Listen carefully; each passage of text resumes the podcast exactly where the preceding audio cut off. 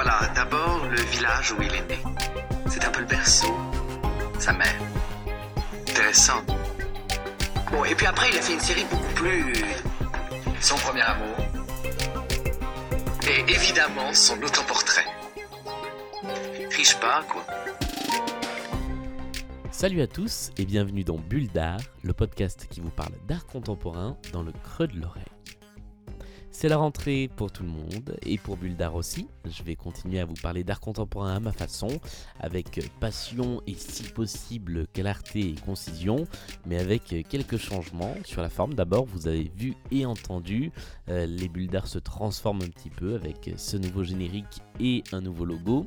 Et puis sur le fond, euh, puisqu'au fil des prochaines semaines, en plus du format que vous connaissez bien désormais, euh, vous allez découvrir de nouvelles petites choses, petites ou grandes d'ailleurs.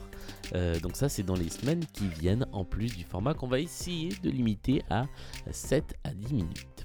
Et puis comme les vacances sont terminées, on quitte les expos de l'été, j'ai décidé aujourd'hui de vous parler de deux artistes que j'aime beaucoup et dont les travaux sont assez proches, et je dis bien assez. Il s'agit de Felice Varini et de Georges Rousse. Alors le premier de ces deux artistes, Felice Varini, est né en Suisse en 1952, le second est français, il est né en 1947, et en apparence, leurs travaux se ressemblent vraiment beaucoup, puisqu'ils travaillent tous deux l'anamorphose dans l'espace. L'anamorphose, c'est quand une image change d'allure selon le point de vue que vous adoptez. Et ce sont des artistes qui font donc apparaître dans un espace en trois dimensions une image géométrique en deux dimensions.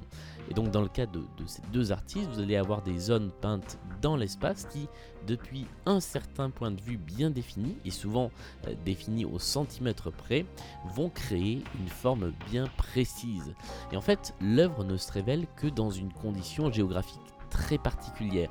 Ça, c'est intéressant certes, mais le plus fascinant, euh, c'est d'essayer de se désaxer et de voir comment en réalité euh, la peinture se trouve sur plusieurs plans, euh, sur des volumes qui sont très différents. Il y a une sorte de distorsion de la vision qui fait que quand on voit l'œuvre dans sa totalité, on n'a pas conscience que le, rond qui est peint, je schématise, est en fait un petit bout de rond peint sur le sol devant soi, un autre petit bout sur le toit d'une maison qui est à 100 mètres, encore un bout sur le bâtiment à côté, et que il faut cumuler tout ça pour que vous découvriez, pour que votre œil découvre la forme finale. Alors, ça, ce que je viens de vous dire, c'est plutôt dans le cas des œuvres de Felice Varini. Euh, il y en a eu beaucoup à la Villette, par exemple. Cet été, il avait investi la cité de Carcassonne avec des cercles concentriques jaunes qui ont fait polémique parce qu'on l'a accusé de salir le lieu historique. Euh, ça lui est arrivé également de travailler dans des quartiers entiers à Salon de Provence, sur les toits de la maison ou alors sur une zone de 2 km dans le port de Saint-Nazaire. Donc ça c'est Varini et puis il y a Georges Rousse. si vous faites une petite recherche sur Google Images, il est possible que vous ne puissiez pas, a priori, euh, faire la différence entre les travaux de Rousse et ceux de Varini, puisque le rendu visuel qui est basé sur l'anamorphose qui fait apparaître la forme en 2D dans un espace en 3D est à peu près la même. Et pourtant, il y a une grosse différence entre ces deux artistes, et c'est précisément pour ça que je voulais vous en parler dans une même bulle d'art, pour vous montrer qu'on peut avoir un travail proche en apparence, mais en fait beaucoup plus différent que ce qu'on pense. Puisque si euh, Felice Varini est peintre, Georges Rousse, lui, il est avant tout photographe, photographe de formation. Et ce qui l'intéresse dans la fabrication de cet espace euh, en anamorphose, c'est pas de vous proposer de vous immerger, c'est de faire une photo. C'est la photo qui en découle, euh, qui est la plus importante pour Georges Rousse. Et c'est pour ça que vous ne verrez sûrement jamais une installation de Georges Rousse en vrai, euh, car il travaille essentiellement dans des lieux désaffectés pour ses photos, et donc qui sont euh, loin du regard des potentiels visiteurs. Donc on a des travaux qui sont proches, mais qui ont une visée et un mode de consommation différents réellement pour Félix Chivarini, on peut les expérimenter et en photo uniquement euh, pour Georges Rousse. Et moi je dois avouer que personnellement j'ai un gros penchant pour euh, les travaux de Georges Rousse parce que comme il s'approprie le temps de son travail des lieux abandonnés, il peut se permettre beaucoup plus de folie avec des couleurs à foison, avec euh, des espaces très segmentés, même des murs qui fait sauter pour créer des cercles dans des cercles et des illusions encore plus fortes. bref, quand, quand, vous regardez une image de Georges Rousse, vous pouvez vraiment avoir l'impression d'être face à une photo peinte ou à un photomontage alors que tout est vrai.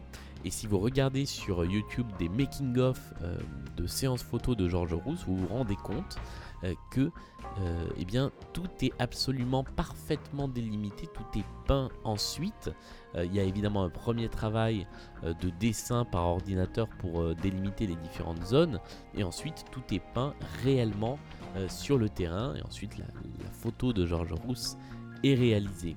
Euh, pour moi, ses œuvres les, plus fortes, ce sont celles où il arrive à faire apparaître justement un cercle parfaitement plat et parfaitement rond dans un espace en trois dimensions, parce que c'est là que vous pensez au travail qu'il a fallu réaliser pour délimiter euh, la zone à peindre pour obtenir ce cercle absolument parfait. Et là, vous vous dites que non seulement le résultat final est épatant, mais qu'en plus, il y a une quantité de boulot impressionnante euh, là-dedans. Donc si je peux vous recommander deux choses, euh, trois même, c'est donc d'aller d'une part faire un tour sur Google Images à la recherche des œuvres de ces deux artistes, euh, d'autre part de fouiller encore un petit peu plus pour voir à quoi ça ressemble quand on est désaxé, quand on n'est pas sur le point de vue parfait qui permet de voir la forme et on se rend compte en fait de la complexité de la chose. Et puis, si vous voulez en savoir encore un peu plus, eh bien, allez sur YouTube voir les making-of de, leur, de leurs travaux. C'est assez épatant et on se rend vraiment compte euh, du nombre de plans différents euh, qui se trouvent dans leurs œuvres.